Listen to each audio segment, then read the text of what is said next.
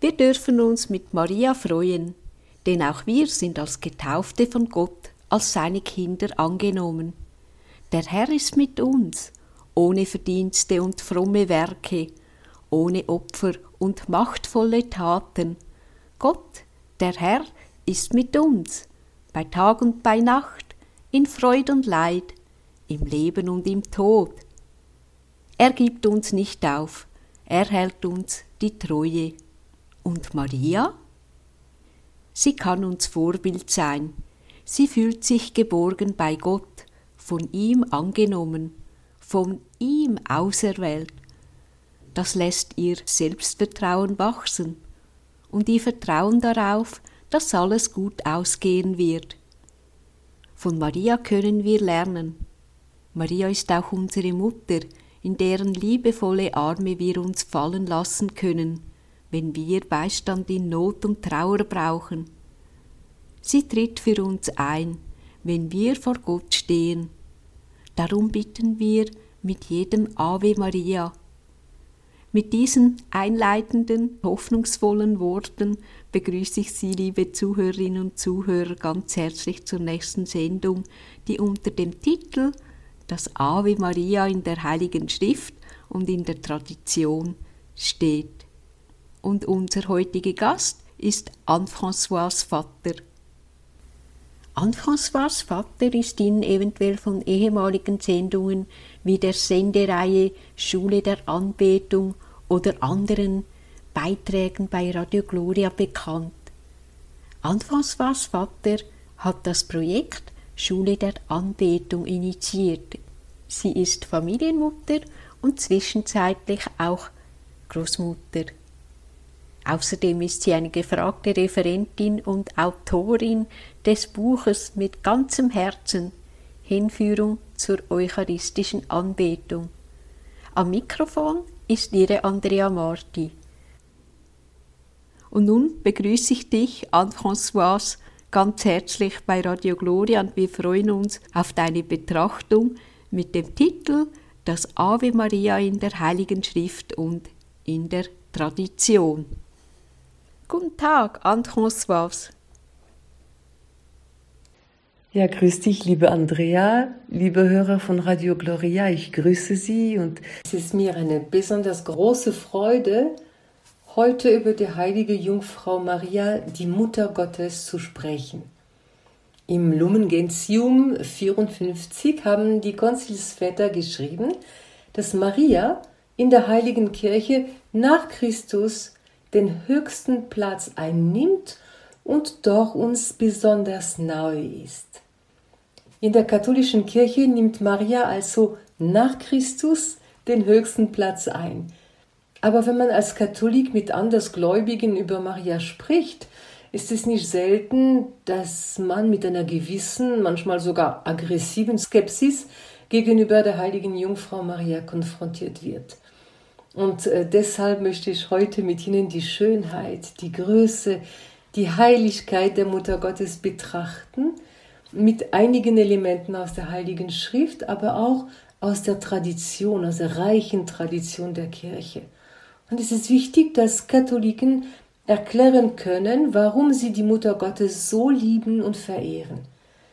Auch über Maria sollten wir, wie der heilige Petrus es sagte, stets bereit sein, jedem Rede und Antwort zu stehen, der uns nach Maria fragt. Wir wissen, dass Maria viele Titel hat. In Lumen Gentium erwähnt das letzte Konzil vier davon. Fürsprecherin, Helferin, Beistand, Mittlerin. Aber im Jahr 1964 hat sie vom Papst Paul VI. am Ende der dritten Sitzung des Konzils noch einen Titel verliehen bekommen, und zwar den Titel der Mater Ecclesia, Mater Maria, Mutter der Kirche. Und ich möchte Ihnen unbedingt erzählen, was da gelaufen ist. Schon am 18. November 1964 hatte Papst Paul VI. angekündigt, dass er trotz des gegenteiligen Beschlusses der Konzilsmehrheit am 21. November Maria den Titel Mater Ecclesiae, also Mutter der Kirche, zuerkennen würde. Und gleich am nächsten Tag haben die Kardinäle Frings und Döpfner und mehrere deutschen Bischöfe dagegen protestiert.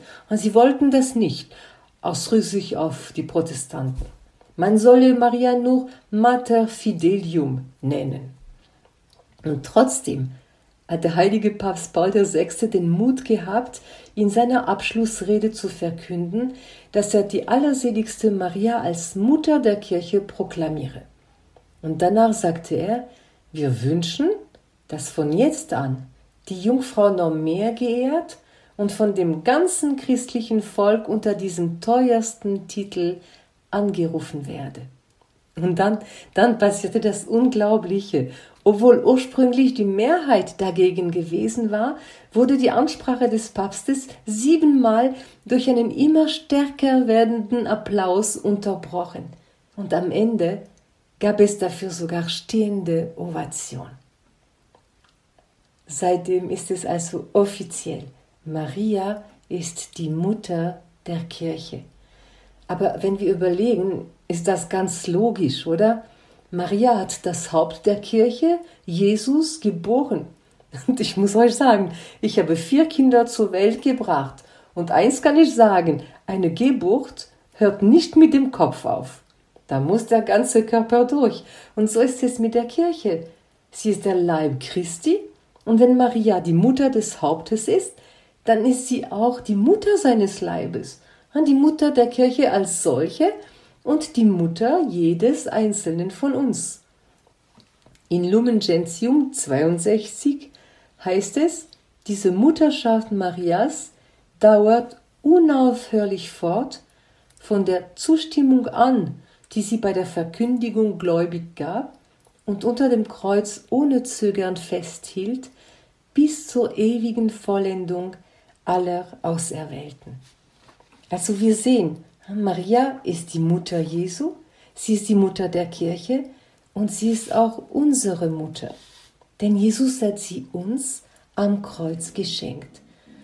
Versuchen wir jetzt, wenn Sie wollen, die Augen zu schließen und versetzen wir uns in Gedanken unter seinem Kreuz. Jesus ist am Ende seiner Kräfte. Er hat fast sein ganzes Blut schon verloren, sein Mund ist vollkommen ausgetrocknet, er erstickt gerade, und in diesem Zustand findet er noch die Kraft, sieben Sätze zu sprechen. Glauben Sie, dass wir uns leisten können, einen einzigen dieser Sätze zu ignorieren? Natürlich nicht. Und eine dieser Sätze betrifft eben seine Mutter. Im Johannes 19. Als Jesus seine Mutter sah, und bei ihr den Jünger, den er liebte, sagte er zu seiner Mutter, Frau, siehe, dein Sohn. Dann sagte er zu dem Jünger, siehe, deine Mutter. Und von jener Stunde an nahm sie der Jünger zu sich. Und es heißt zuerst, Jesus sah seine Mutter.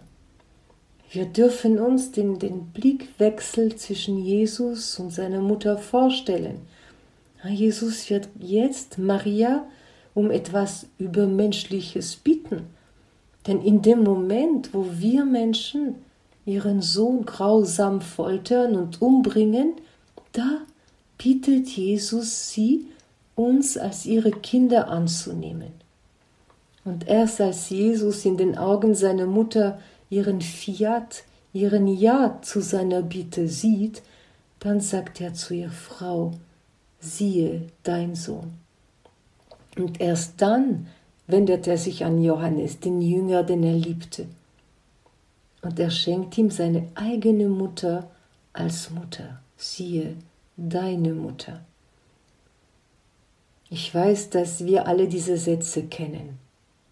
Aber wir können uns dennoch fragen, ob wir ihre Tragweite für uns heute begriffen haben. Denn der geliebte Jünger, das sind wir, jeder von uns.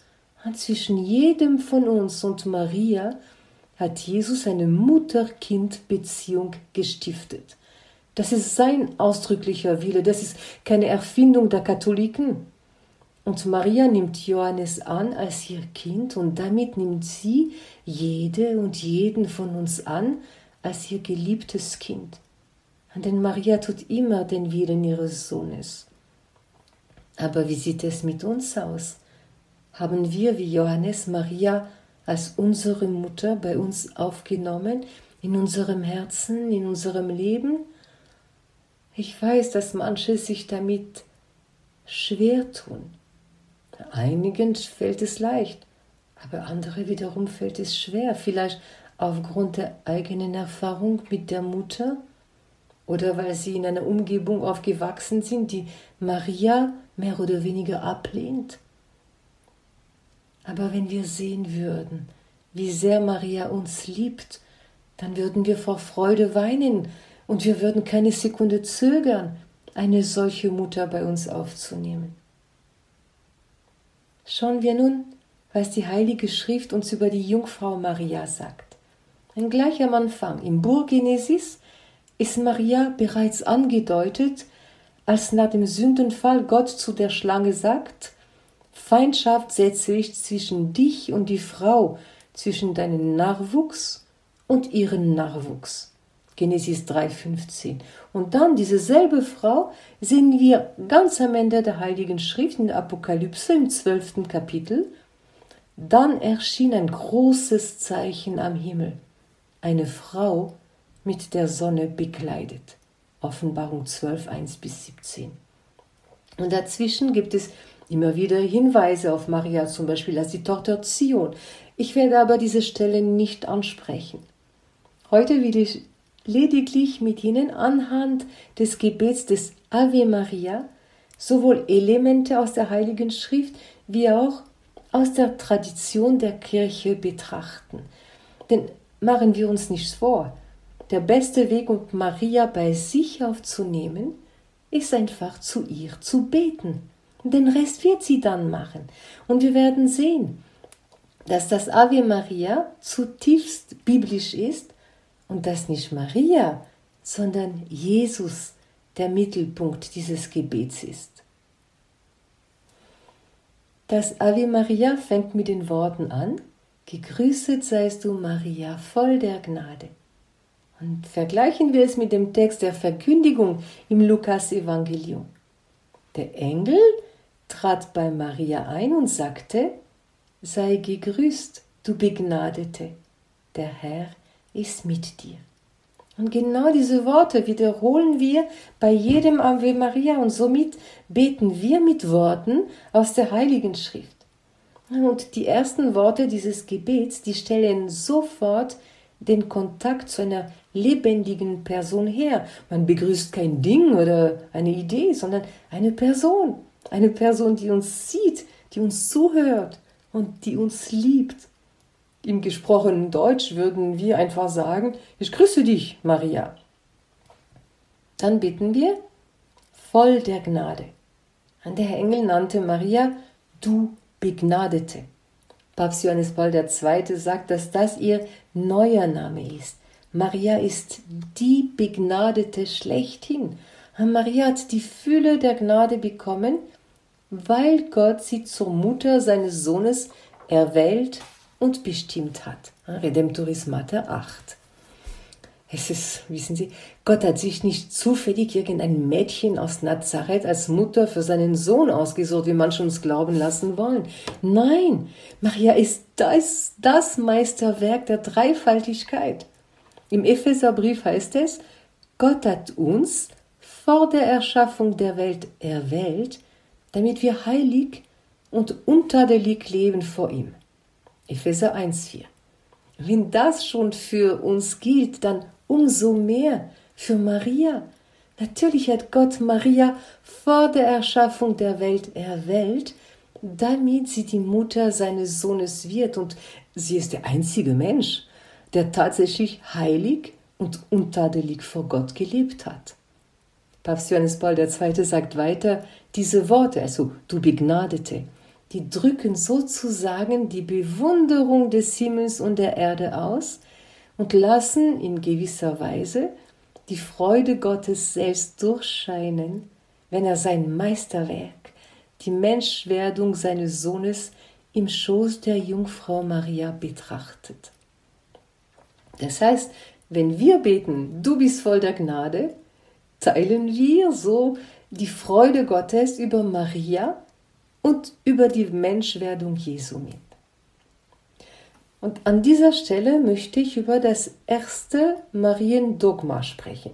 Und zwar das Dogma der unbefleckten Empfängnis Mariens. Es gibt insgesamt vier Mariendogmen. Und wie Sie wissen, ist ein Dogma eine Wahrheit, die wir als Katholiken glauben müssen. Katechismus 88. Das Dogma ist nicht da, um uns einzuengen, sondern im Gegenteil. Die Dogmen sind Licht auf unserem Glaubensweg. Sie erhellen und sichern ihn. Papst Benedikt XVI. sagte, das Dogma ist seinem Wesen nach nichts anderes als Auslegung der Schrift. Also sozusagen die unfehlbare kirchliche Exegese der Schrift.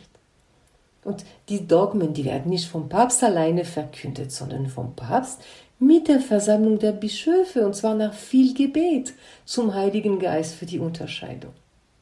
So, aber was sagt uns also die Kirche über das Dogma der unbefleckten Empfängnis? Es bezeichnet den Glauben daran, dass Maria, die Gottesmutter, durch Gottes Gnade im Moment ihrer Empfängnis durch Anna und ihrer Zeugung durch Joachim vor der Erbsünde bewahrt wurde. Dieses Dogma besagt nicht, dass Maria nicht erlösungsbedürftig gewesen wäre. Das war sie genauso wie Sie und ich. Aber es gibt einen riesigen Unterschied. Uns hat Jesus durch seinen Tod am Kreuz von der Ursünde befreit. Aber Maria hat er davor bewahrt. Ja? Maria wurde ohne Sünde empfangen aufgrund der Verdienste Jesu und das wurde sie, um die Mutter vom Gottessohn zu werden. Die Zweckursache von dieser unbefleckten Empfängnis ist die Gottesmutterschaft. Und dieses Dogma der unbefleckten Empfängnis, da wurde ziemlich spät verkündet, erst am 8. Dezember 1854. Und da muss ich euch etwas Schönes erzählen. Sie wissen wahrscheinlich, dass Maria vier Jahre später, also 1858, in Lourdes der heiligen Bernadette erschienen ist. Lange Zeit war der Pfarrer dort sehr skeptisch und er wollte immer wieder, dass Bernadette, die schöne Dame, nach, ihr, nach ihrem Namen fragt. Aber bisher hatte die Dame nicht geantwortet. Aber am 25. März, also am Fest der Verkündigung, traut sich die kleine Bernadette noch einmal zu fragen. Zweimal schweigt die Dame. Sie lächelt noch. Und dann traut sich die schüchterne Bernadette ein drittes Mal zu fragen. Und erst dann vertraut ihr die Dame ganz ernst das ganz große Geheimnis. Ich bin die unbefleckte Empfängnis. Und Bernadette versteht nicht, was es bedeutet, obwohl die Dame es im dortigen Dialekt gesprochen hat. Also wiederholt sie sich diese Worte die ganze Zeit und rennt durch ganz Lourdes zum Pfarrhaus, stürzt da rein und ruft sofort, ich bin die unbefleckte Empfängnis. Und dann staunt sie, weil der Pfarrer plötzlich zu weinen anfängt. Denn was die kleine Bernadette nicht wissen konnte, war eben, dass Papst Pius IX. vier Jahre zuvor das Dogma der unbefleckten Empfängnis Mariens verkündet hatte. Ich finde es wunderschön, dass der Himmel höchstpersönlich dieses Dogma bestätigt hat. Finden Sie nicht auch? Gut, aber machen wir weiter mit dem Ave Maria. Als er Maria erschien, hatte der Engel Gabriel gesagt, der Herr ist mit dir. Und der Herr ist nicht nur mit Maria, sondern auch mit uns. Er ist der Emmanuel, der Gott mit uns. Und jedes Mal werden wir daran erinnert, wenn wir diese Worte aussprechen. Es heißt im Evangelium, sie erschrak über die Anrede und überlegte, was dieser Gruß zu bedeuten habe. Merken Sie was? Maria erschrick nicht über den Engel, sondern über die Anrede du Begnadete, der Herr ist mit dir. Wieso erschrickt sie? Wir können davon ausgehen, dass Maria die Heilige Schrift sehr gut kannte. Das merkt man, wenn sie das Magnifikat singt. Und für die Juden, die die Schrift täglich lesen, weckt ein Wort automatisch viele, viele Verknüpfungen mit anderen Stellen in der Schrift. Kein Wort ist in der Bibel zufällig da. Und als Maria hört, der Herr ist mit dir, können wir wahrscheinlich davon ausgehen, dass die Prophezeiung von Jesaja 7,14 über den Immanuel ihr wahrscheinlich einfällt. Seht, die Jungfrau wird ein Kind empfangen, sie wird einen Sohn gebären und sie wird ihm den Namen Immanuel, das heißt Gott mit uns geben. Maria hat bestimmt, wie jede fromme junge Frau in Israel, von ganzem Herzen um das Kommen des Messias gebetet. Aber in ihrer Demut hat sie sich wahrscheinlich keine Sekunde vorstellen können, dass sie es werden könnte. Und nun diese Anrede, du Begnadete, der Herr ist mit dir, es ist kein Wunder, dass sie erschrickt, denn sie ahnt wahrscheinlich, dass es, was es vielleicht für sie bedeuten könnte. Und deshalb sagt der Engel gleich, fürchte dich nicht, Maria, denn du hast bei Gott Gnade gefunden. Du wirst ein Kind empfangen, einen Sohn wirst du gebären, dem sollst du den Namen Jesus geben.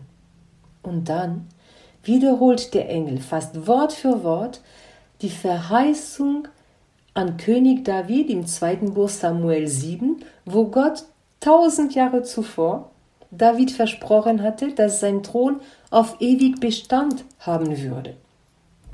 Er wird groß sein und Sohn des Höchsten genannt werden. Gott der Herr wird ihm den Thron seines Vaters David geben.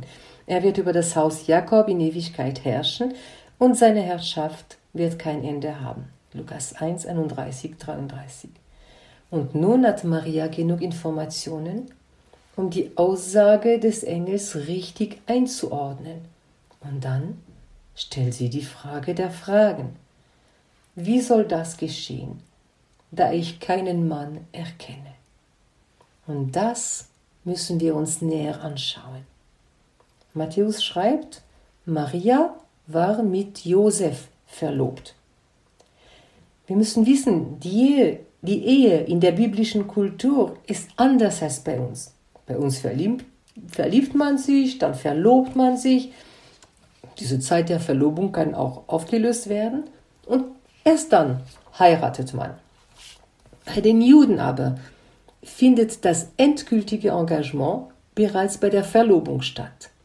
Und erst ein Jahr nach dieser Zeremonie kommt der Bräutigam mit dem Freund des Bräutigams, dem Zeremonienmeister.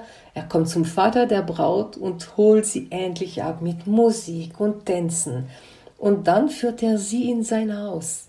Und erst dann wird die Ehe vollzogen und sie leben zusammen. Das heißt, Josef und Maria sind also wirklich liturgisch verheiratet aber sie befinden sich in diesem ersten Ehejahr, wo sie noch nicht zusammenleben. Und das sagt Matthäus ganz deutlich. Maria war mit Josef verlobt, noch bevor sie zusammengekommen waren, zeigte sich, dass sie ein Kind erwartete durch das Wirken des Heiligen Geistes. Matthäus 1, 18. Das heißt, von vornherein sagt uns Matthäus ganz klar, dass Josef nicht der leibliche Vater von Jesus ist. Schauen wir nun, wie der heilige Josef seinerseits das Ganze erlebt hat. Auch ihm ist ein Engel erschienen, aber im Traum.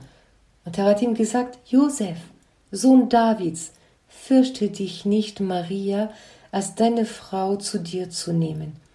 Denn das Kind, das sie erwartet, ist vom Heiligen Geist. Sie wird einen Sohn gebären ihm sollst du den Namen Jesus geben. Der Engel nennt Josef Sohn Davids. Denn Josef ist zwar arm und ein Handwerker, aber er ist nicht irgendwer. Er stammt vom König David, er ist von königlichem Geschlecht.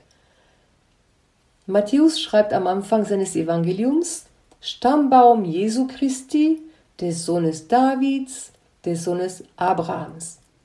Abraham war der Vater von Isaac, Isaac von Jakob, Jakob von Juda und so weiter bis zum König David. David war der Vater von Salomo. Salomo von, war der Vater von Rehabeam und so weiter bis zu Josef. Immer wird der Vater, dann der Sohn genannt, bis Josef. Und da gibt es plötzlich einen Bruch im Text. Denn nun heißt es, Jakob war der Vater von Josef, Bruch, dem Mann Marias. Von ihr wurde Jesus geboren, der der Christus genannt wird. Matthäus 1,16. Jesus wurde von Maria geboren, nicht von Josef. Aber weil Josef als Ehemann von Maria Jesus seinen Namen gibt, ist Jesus offiziell der Sohn Davids. Vielleicht ist einigen von Ihnen schon aufgefallen, dass Lukas im dritten Kapitel einen ganz anderen Stammbaum für Josef angibt. Einen Stammbaum, der über David bis zu Adam reicht. Eine ältere mariologische Deutung, die ich aber auch von freikirchlichen Predigern gehört habe, betrachtet diesen Stammbaum als die Ahnenreihe der Gottesmutter. Maria war ein Einzelkind und deshalb konnte Josef als Schwiegersohn von Anna und Joachim den Stammbaum seiner Frau sein eigen nennen. Und in diesem Stammbaum sehen wir, dass Maria auch von König David stammt, aber nicht über seinen Sohn Salomo, sondern über seinen Sohn Nathan.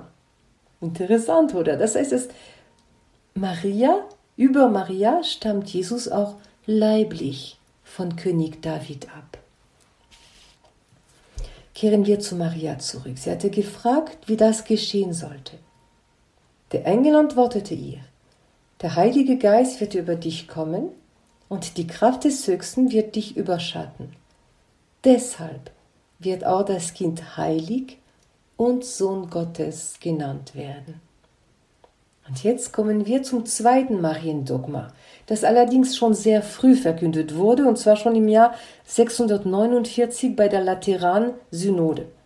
Das Dogma lautet, Maria war Jungfrau vor, in und nach der Geburt. Und es bedeutet folgendes. Maria hat Christus ohne männlichen Samen vom Heiligen Geist empfangen. Sie hat ihn ohne Verletzung ihrer Jungfräulichkeit geboren und ihre Jungfräulichkeit hat auch nach der Geburt unversehrt fortbestanden. Und die katholische Kirche hat immer so streng auf die jungfräuliche Mutterschaft Mariens bestanden und sie tut es Gott sei Dank heute noch weil diese Jungfräulichkeit sowohl die Menschheit wie auch die Gottheit von Jesus verbirgt. Der heilige Thomas von Aquin erklärte es sehr einleuchtend. Um zu zeigen, dass der Leib Christi ein wirklicher Leib ist, wurde er aus einer Frau geboren. Um seine Gottheit hervorzuheben, wurde er aus einer Jungfrau geboren. Seht ihr, hier geht es um die Menschheit, aber vor allem um die Gottheit von Jesus. Jetzt mache ich einen kleinen Exkurs über das Wort Jungfrau. Denn das ist ein Einwand, den wir als Katholiken öfters begegnen, dass damit nur eine junge Frau gemeint ist. Und viele übersetzen es auch so. Aber ich frage Sie, was wäre das für ein Zeichen, dass eine junge Frau ein Kind empfängt? Und das tun jeden Tag Tausende von jungen Frauen. Der Theologe Klaus Berger und viele anderen erklären, dass das hebräische Wort Alma durchaus Jungfrau bedeuten kann. Und so übersetzt es übrigens die griechische Bibel der Juden, die Septuaginta. Das heißt, die griechisch sprechenden Juden erwarteten, dass der Emmanuel von einer Jungfrau geboren wird. Sie werden in Gesprächen mit Nicht-Katholiken wahrscheinlich auch den Einwand, auf den Einwand stoßen, dass im Evangelium steht, dass Maria ihren Erstgeborenen gebar, zum Beispiel in Lukas 2,7. Und dass das darauf hinweist, dass Maria weitere Kinder geboren hat. Das tut es nicht. Denn im Judentum wurde auch der einzige Sohn als erstgeborener Sohn bezeichnet. Das Wort Erstgeborener bezeichnete im alten Israel das Kind, das als erstes den Schoß öffnete unabhängig davon, ob die Mutter noch weitere Kinder gebar oder nicht. Dann liest man auch von den Brüdern Jesu in der Heiligen Schrift. Und hier muss man wissen, dass das hebräische Wort für Bruder ein inklusiver Begriff ist, der auch Cousins mit einschließt. Für einen Juden zur Zeit Jesu war der Cousin ein Bruder. Es gab kein Wort für Cousin. Und bei den sogenannten Brüdern Jesu handelte es sich also um nahe Verwandten Jesu. Alles klar? Kehren wir zur Verkündigung zurück.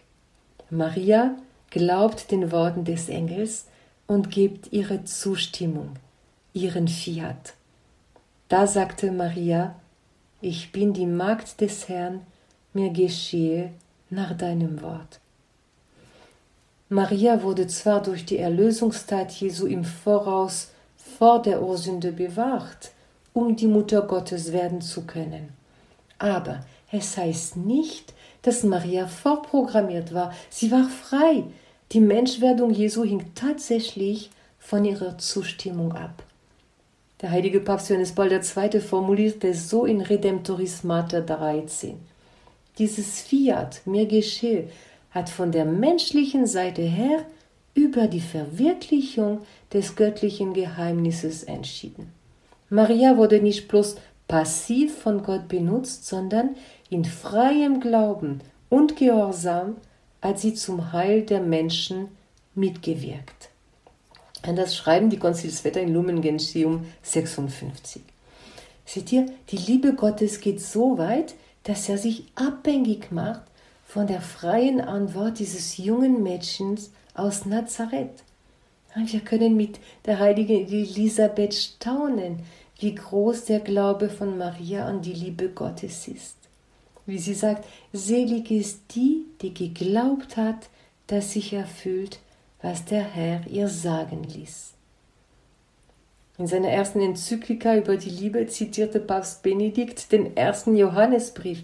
Wir haben die Liebe erkannt, die Gott zu uns hat und ihr geglaubt.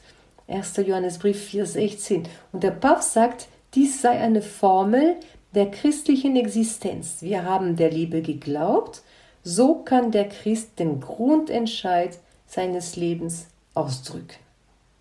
Und Maria, sie hat diese Liebe Gottes erkannt und hat ihr geglaubt. Beim Sündenfall hatte der Mensch Gott misstraut und ihm den Gehorsam verweigert. Und Maria, die neue Eva, macht den Ungehorsam und das Misstrauen von Adam und Eva wieder gut. Und der heilige Irenäus erklärte, der Knoten des Ungehorsams der Eva wurde durch den Gehorsam Marias gelöst. Denn was die Jungfrau Eva durch ihren Unglauben gebunden hatte, das löste die Jungfrau Maria durch ihren Glauben. Und erst nach ihrem Ja hat das Wort Gottes in ihrem Schoß Fleisch angenommen. Nach der Verkündigung geht Maria nicht sofort zu Elisabeth.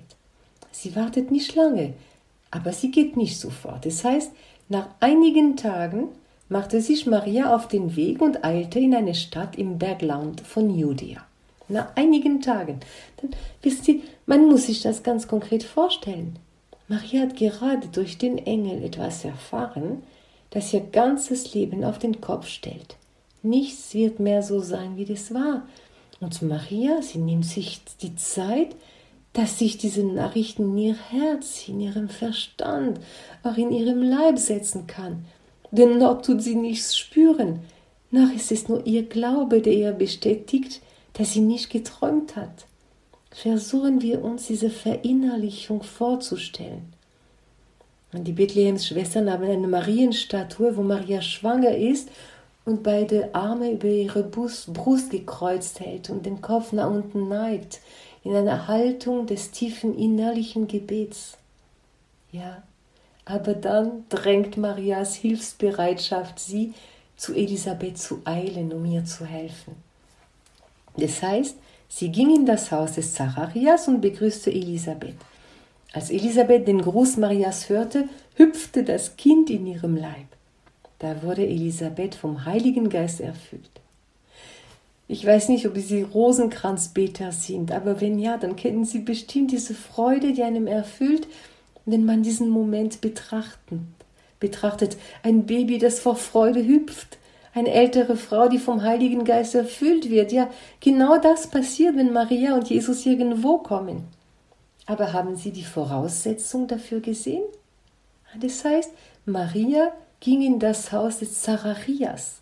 Das heißt, dass man ihr die Tür aufgemacht hat und dass Zacharias und Elisabeth Maria zu sich genommen haben. Verstehen Sie? Elisabeth zeigt uns, was wir zu tun haben.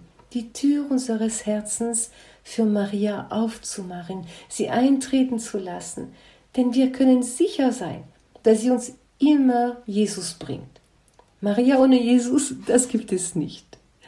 Und da, wo Maria und Jesus sind, kommen der Heilige Geist und die Freude.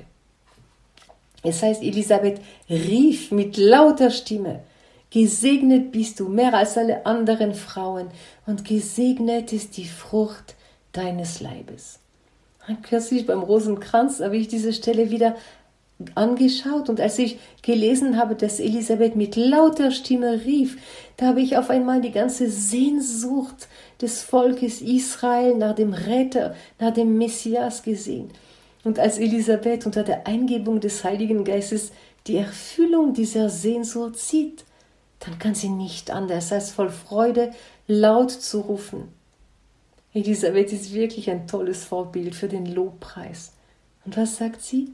Gesegnet bist du mehr als alle anderen Frauen. Und das bejaht Maria im Magnifikat. Selig werden mich preisen alle Geschlechter, alle Generationen. Ja, Elisabeth war die erste, die es tat, und sie hat sich bestimmt dem Jubellied von Maria angeschlossen. Aber Elisabeth preist nicht nur Maria, sie sagt auch, und gesegnet ist die Frucht deines Leibes. Genau diese Worte übernehmen wir im Ave Maria. Gebenedeit ist die Frucht deines Leibes. Ein altmodischer, aber würdevoller Ausdruck. Gebenedeit.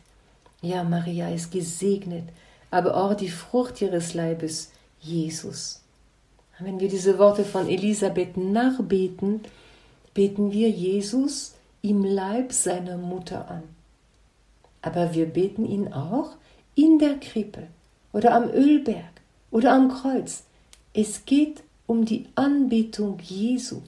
Das tun wir bei jedem Ave Maria.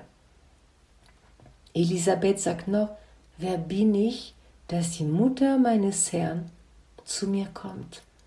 Und hier wieder ist Elisabeth uns ein Vorbild. Hier sehen wir eine ältere Frau, die von Ehrfurcht ergriffen ist vor ihrer jungen Cousine, weil der Heilige Geist ihr offenbart hat, dass Maria die Mutter des Herrn ist.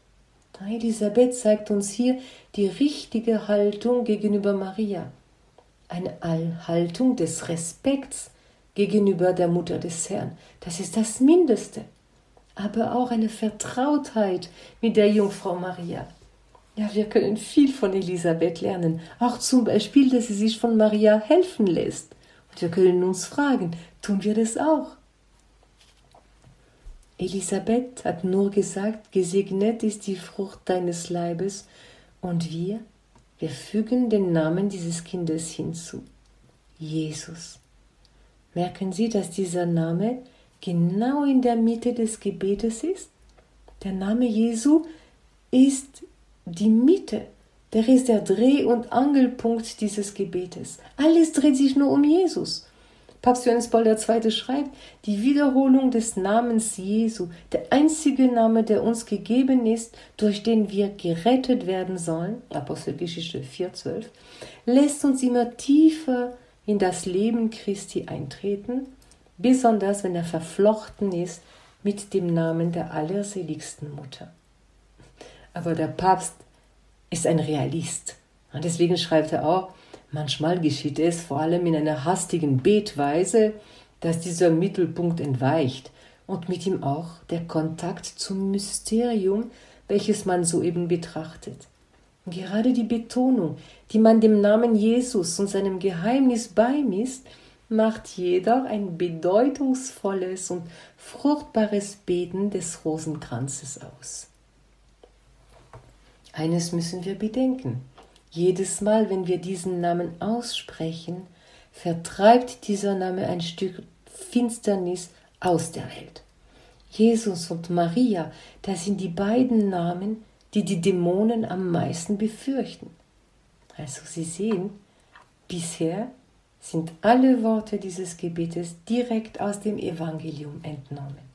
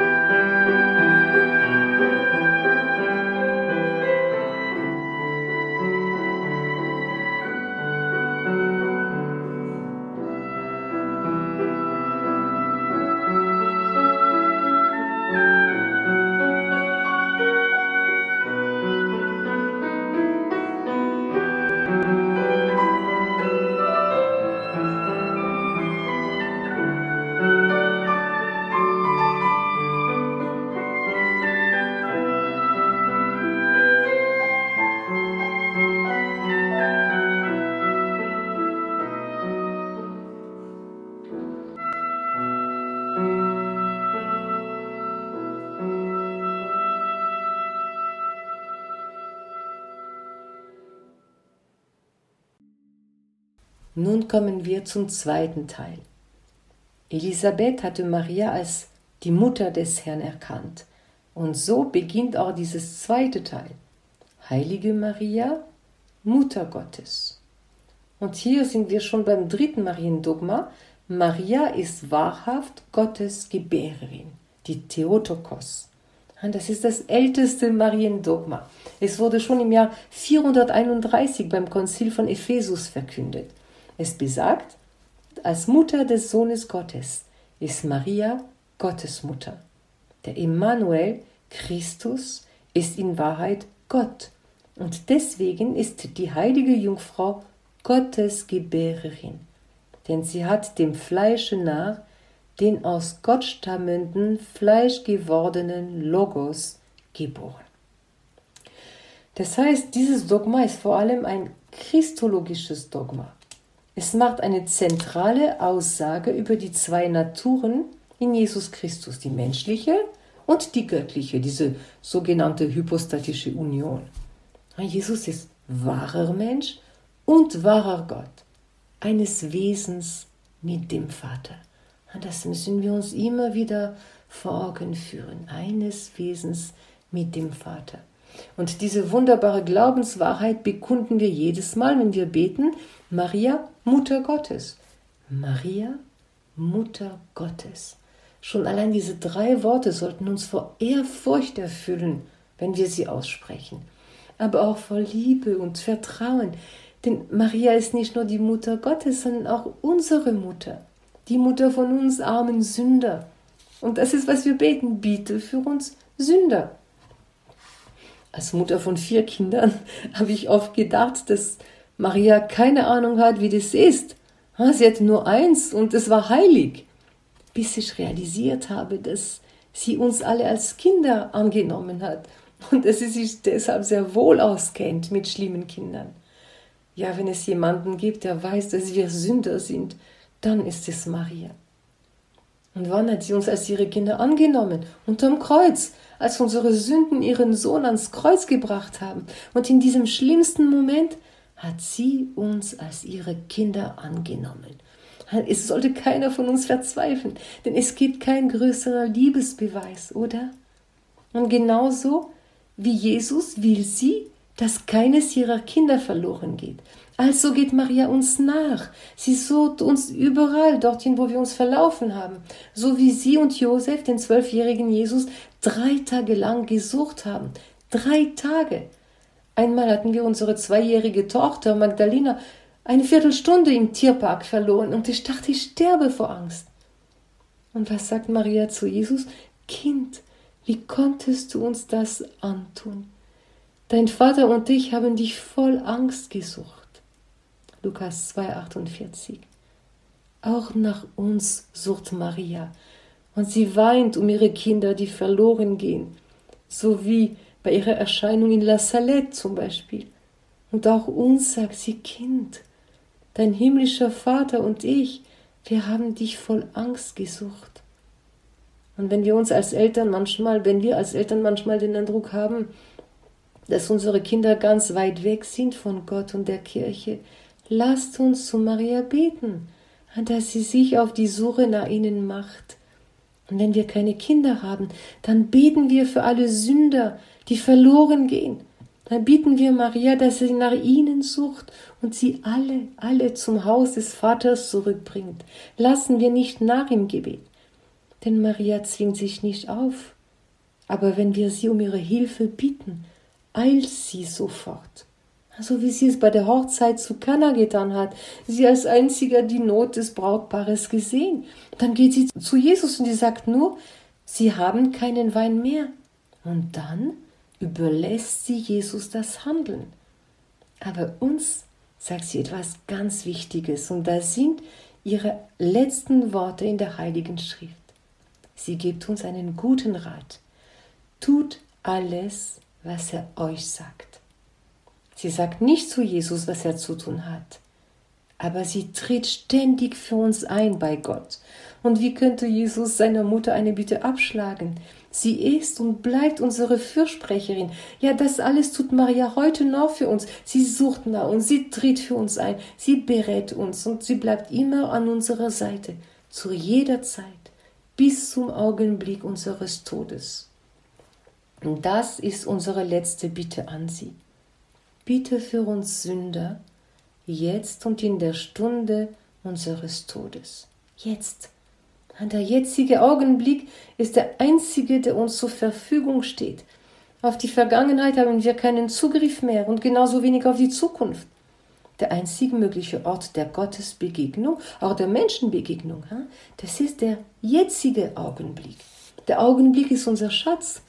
Und wir bitten Maria, dass sie uns hilft, diesen Augenblick mit Liebe zu fühlen und den Willen Gottes zu tun.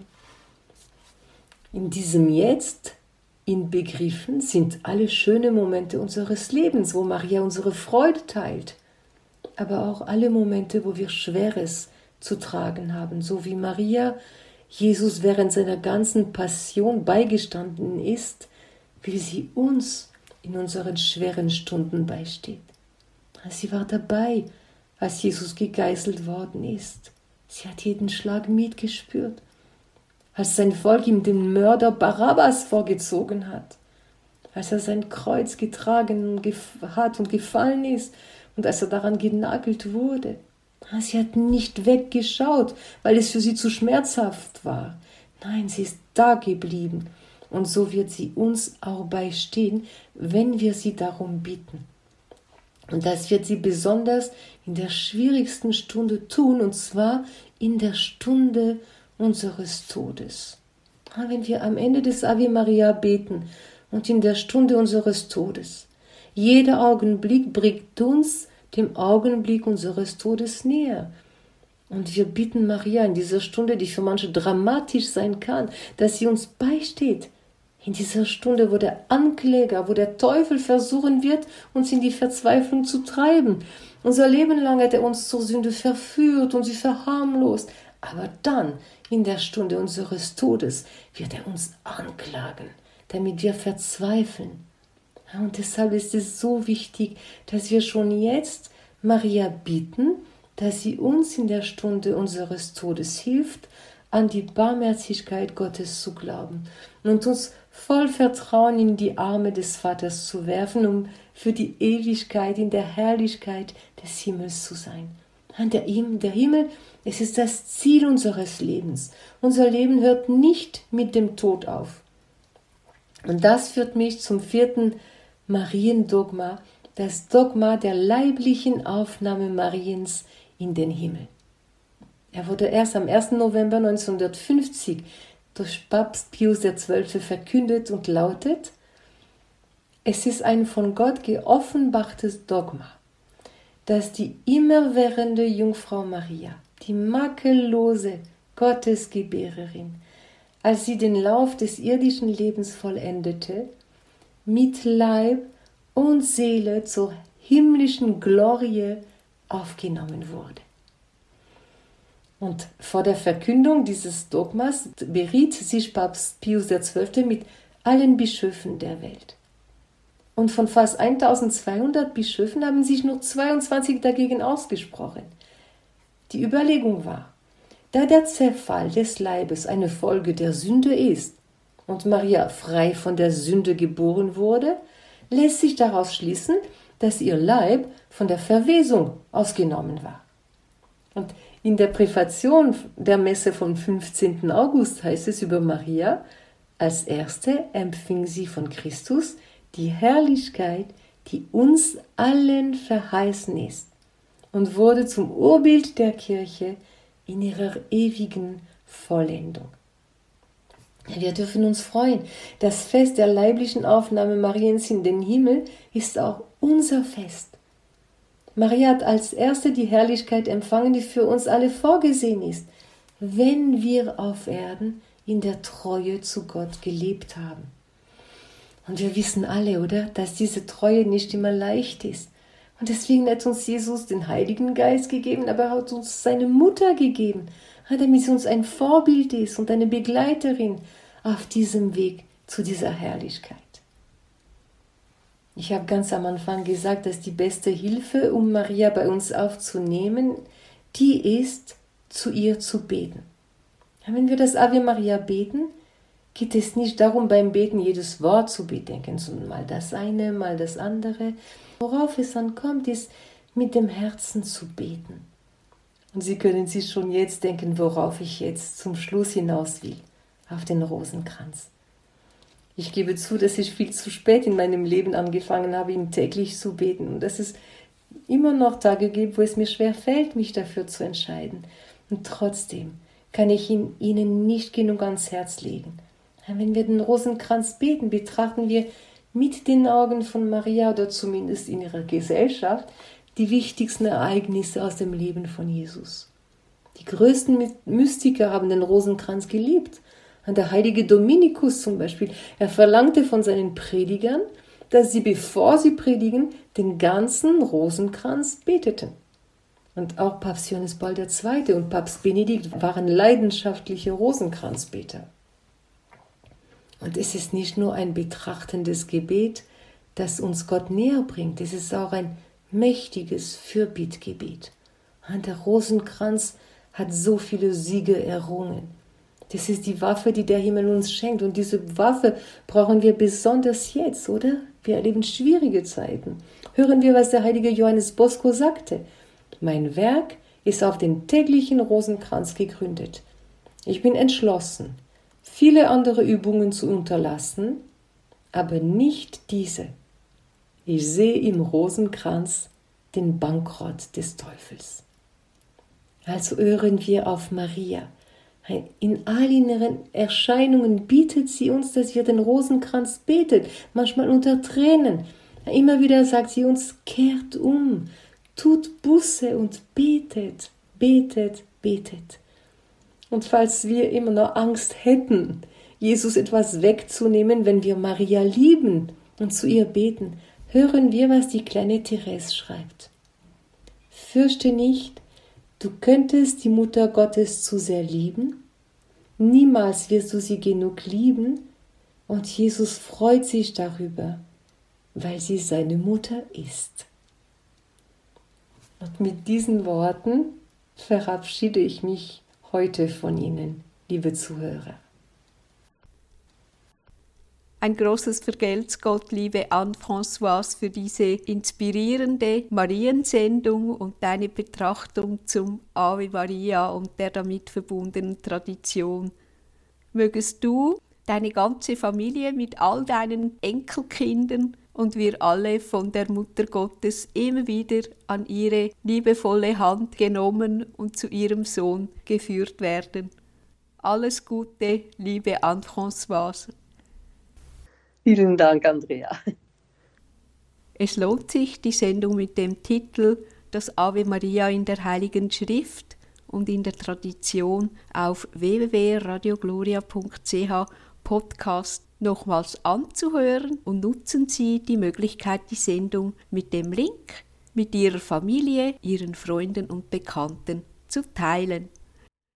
Mit einem frohen Lächeln Marias wünscht Ihnen Ihr Radio Gloria Team mit dem weiteren Programm viel frohe Stunden und Segen.